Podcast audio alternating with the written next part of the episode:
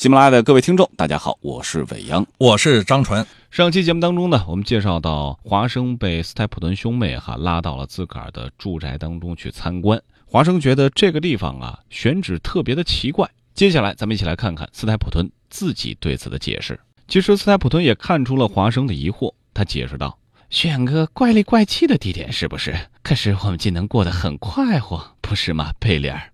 很快活。”他妹妹是这么回答他的，可是语气当中却显得非常的勉强。斯泰普顿给华生介绍了自个儿之前的经历。我曾经办过一所学校，是在北方。那种工作对我这种性格人来说，不免要感到枯燥乏味。但能够和青年们生活在一块儿，帮助和培养那些青年，呃，并用个人的品行和理想去影响他们的心思，这对我来说却是非常可贵的。嗯，怎奈我们的运气不是特别的好，学校里发生了严重的传染病，死了三个男孩。经过这次打击，学校再也没有恢复起来，我的资金也大部分不可挽回的都投了进去。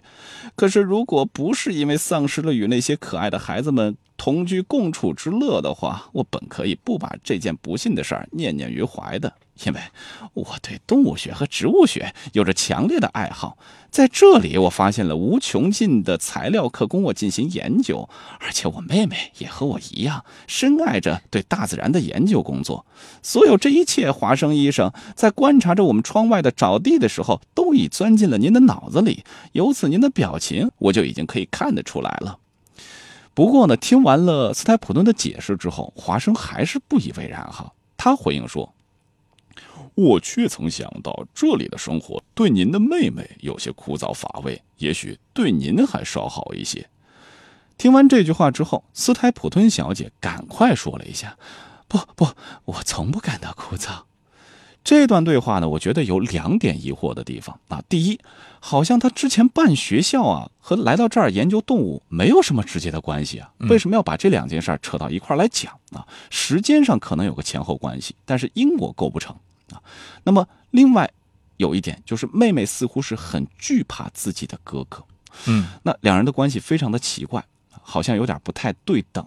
我们说，未来中国现在已经进入到了二孩时代了，很多的家长可能也想了解，如果我有两个孩子啊，也许是兄妹关系，也许是姐弟关系，怎么去处理好，怎么调和好他们之间的关系呢？张老师，呃，我觉得斯泰普顿和斯泰普顿小姐两个人关系是不正常。嗯，我们前面讲过，兄妹之间其实是一种竞争的关系，虽然我们说血浓于水，那是对外的时候，但是内部它是个竞争的关系。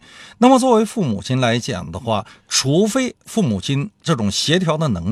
很差，否则的话，这个兄妹之间很少出现哥哥的这种春秋霸气和妹妹的这种唯唯诺诺，很少会出现类似这样的情况。哥哥更多的去照顾妹妹的情绪，妹妹往往是一个开朗活泼的人。如果呢，我们说，呃，在家庭内部，哥哥是一个呃非常霸道的，那霸道无理的，往往这种情况之下，父母亲会出来抑制他的行为，以使他的行为更加符合什么呢？兄妹之间。啊，相濡以沫的应有之义啊，应有之义。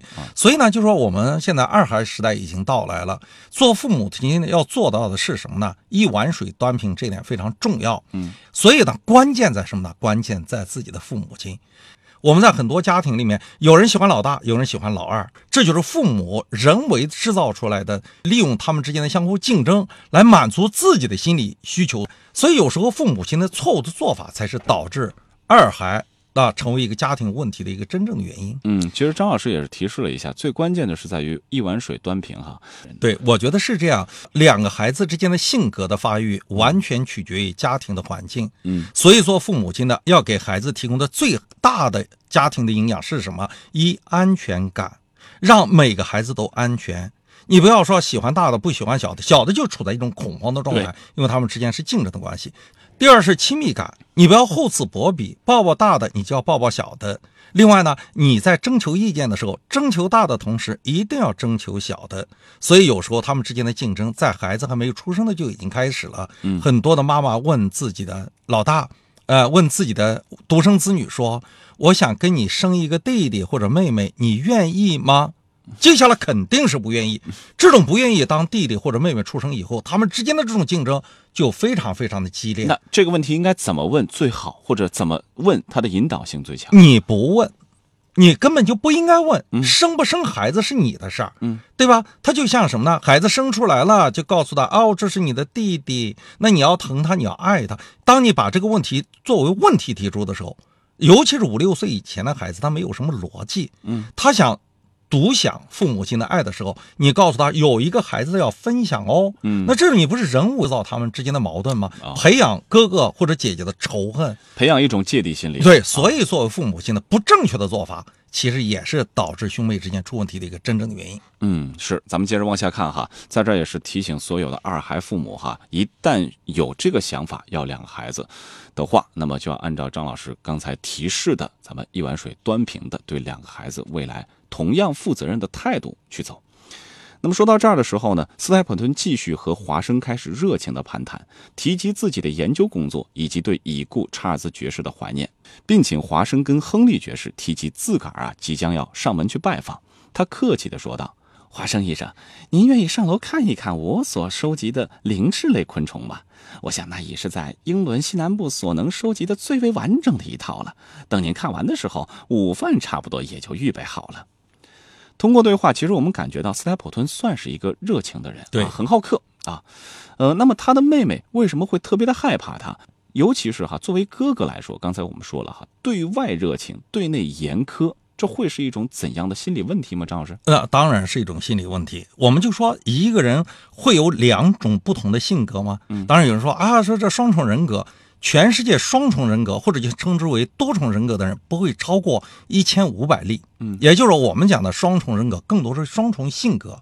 我们看到斯莱普顿是两种性格，比如说对外热情，这实际上社会化的最终的结果。嗯那这不是他的内本真的这一部分，另外一部分呢，我们看到了他对斯莱普顿小姐，呃，是一个非常严苛的这样一种态度，这实际上呢，才是他就说这个人格的最底层的、最真实的人格的这一部分，也就是说，斯泰普顿热情大方是做给别人看的，嗯，他内心的这种纠结、严苛啊，甚至严厉，其实才是他什么呢？才是他真正的性格。但是其实有的时候我们也会提及这样一句话，就是往往跟你最为亲近的人，你会把自己最不好的那一面拿出来去对付他。你呢，最不好的一面，不就是你人格最真实的一面吗？嗯，那倒是。所以在谈恋爱的时候，你不要看他对你的好，嗯你要看他对你的不好。嗯，我觉得这个是最重要的。他对你好，更多的可能是求偶，那是孔雀开屏的一面；他对你的不好，那才是真的。但是呢，很多的女孩子在结婚以前，往往会忽略这些。会忽略这些嗯，对吧？男孩子只要让自己的行为合理化，女孩一下子又软了，对吧？月朦胧，鸟朦胧。所以啊，这个在谈恋爱的时候一定要睁开睁开你那双慧眼吧，把身边的这个男人看得清清楚楚、明明白、真真切切，看到他对你的不好的地方，极力的放大，按十倍的放大，绝对不带错的。呃，对，把这个男生哈他的不好的地方放大十倍，你自己如果还能接受，那么那你下半辈子也应该可以接受。如果接受不了的话，赶紧卷铺盖走人。对，哈，那这个时候其实华生已经没有心思再多逗留了，他急于要回去看亨利爵士，一连串的怪事儿令他内心是无法平静。斯泰普顿小姐严肃的警告，更是让他怀疑其中的缘由。他谢绝了斯泰普顿的邀请，果断地踏上了归途。但是刚走到半路的时候，华生吃惊地看到了坐在小路边上石头上，因为剧烈运动而面部泛红的斯泰普顿小姐。特意跑来的斯泰普顿小姐解释说，她匆匆赶过来啊，是为之前将华生看成了亨利爵士而道歉，请华生啊将自己说过的话赶紧忘掉了。但是华生说了哈，可是我是忘不掉的，斯泰普顿小姐，我是亨利爵士的朋友，我非常关心他的幸福。告诉我吧，为什么您那么急切地认为亨利爵士应当回到伦敦去呢？斯泰普顿小姐说：“不过是女人的一时之念罢了，华生医生。等您对我了解更深一些的时候，您就会知道，我对我自己的一言一行，并不是都能说出个道理来的。”华生听到这儿，马上就否定了。他说：“不对，不对，我还记得您那发抖的声调，我还记得您那时的眼神。哦，请您对我坦白的说吧，斯泰普顿小姐，从我一到这儿开始，我就感觉到周边都是一团，生活已经变成像格林盆泥潭一样了。到处都是小片小片的绿丛，人们会在那里陷入地里，而没有向导能给他指出一条脱身的道路。告诉我吧，您究竟是什么意思？我答应您，一定把您的警告转达给亨利爵士。这个时候，斯泰普顿的脸上瞬间就闪出了一种犹豫不决的表情。可是，在他回答华生问题的时候，他的两眼马上又变得坚决起来。华生捕捉到了斯泰普顿小姐一闪而过的微表情啊，这种微表情应该是刚才我们说的能流露出内心真实的东西。但是呢，还有句话，这个时候华生正在跟一个女人聊天哈。有的时候我们会说，不要相信女人说的话啊，反而是女人的一些姿态和动作，可能才是最能体现一个女性心理的这些关键。那张老师作为一个老司机哈，有什么这方面心理学方面的建议吗？其实我们一直在说，女孩的心思不要猜，或者说女人心说海底针啊。那其实的话，作为女性来讲的话，她最容易通过微表情、微动作来透露内心的真实。所以我们看到了像华生这样的没有受过职业训练的一个呃一个人，其实他已经捕捉到了，说你提到这件事情的你颤抖的嗓音。对吧？你眼睛里面这种飘忽的眼神都说明什么呢？说明你内心的真实。那么一个人当出现这种呃声音开始颤抖的时候，说明他内心他是紧张的，他是忐忑的，他想说又不敢说，千言万语难以辞达的时候，于是他的声音就会出现颤抖、迟疑的这种感觉，甚至有些人会出现口吃。我们看到了，就他内心的一惊慌，被你洞悉，就是被洞悉感那一瞬间，他飘忽的眼神，这是躲都躲不了的。对，那接下来这个问题就是这样哈，一旦比如说我们发现女人她的语言和自己的真实心理不一样的时候，那么作为一个旁观者或者跟她沟通的人来说，我们怎么去引导她说出真话来，或者我们怎么从她的其他的一些姿势啊等等去判断出她真实的目的是？在日常生活中，当一个女孩说不的时候，那你这个时候要敏感的看一看她的眼睛，看看她的表情，对吧？有时候她说不，断然拒绝，但实际上她眼睛里面透出的是内心的渴望和期许，所以这个时候，那你就可以往前走一步，对吧？这个好难啊，因为女孩的矜持，她告诉你说不要这样，我们才认识时间不长，不要这样好不好？这是在道德层面的，那在道德层面的，但是呢，她那个眼睛会告诉你说。我内心很渴望，内心很期许。那么这个时候，你就可以尝试着拉他拉他的小手，或者给他一个合理化的解释。接下来你的安排一定要合理化的解释，也可能呢，他就将信将疑的就跟着你走了。嗯，所以呢，就是说，有时候我们在现实生活中，我们更多的。啊，谈情说爱的过程要注意对方的面部表情，尤其是微表情，看他的眼神看他嘴角，看他发出来的声音，以及看他一些微动作。我觉得，如果掌握了这个，那基本上你的婚姻就成功了一大半了。嗯，所以说眼睛是心灵的窗户哈。以后男生们出门去观察这些问题的时候，最好戴上一副墨镜。哎哎，我。不被别人看到，但我可以看得清清楚楚。对，所以有些人就是这样的，就是这样的。张老师刚才传授了大家作为老司机的撩妹术哈，各位如果有需要的话，可以尝试一下，看看是不是这样判断非常的准确。建议大家谈恋爱的时候带一个心理专家，现场直播，带一副耳机啊，这个好像在这个电影电视剧桥段里头确实有有有有有有。我们来看看贝利尔自己怎么来解释的，他是这么说的哈。您想的太多了，华生医生。我哥哥和我听到了查尔斯爵士的噩耗以后都非常震惊。我们和这位老人相知甚深，因为他最喜欢穿过沼地到我们的房子这边来散步。他深深的受着笼罩着他家的厄运的影响。在这悲剧发生之后，我自然而然地感觉到他所表现的恐惧绝非出之无因。现在，当这家又有人到来这里住的时候，我感到很担心。因此，我觉得对于可能要降临到他身上的危险，应该提出警告来。这就是我想传达给他的全部的意思了。可是，您所说的危险是什么呢？您知道那个猎狗的故事吧？我不相信这种无稽之谈，可是我相信，如果您还能影响亨利爵士的话，就请您把他从对他们一家来说永远是个致命的所在带走吧。四海之大，尽有安身之处，为什么他偏偏愿意住在这个危险的地方呢？正因为这是一个危险的地方，他才来这里住的。亨利爵士的性格，我想应该就是这样。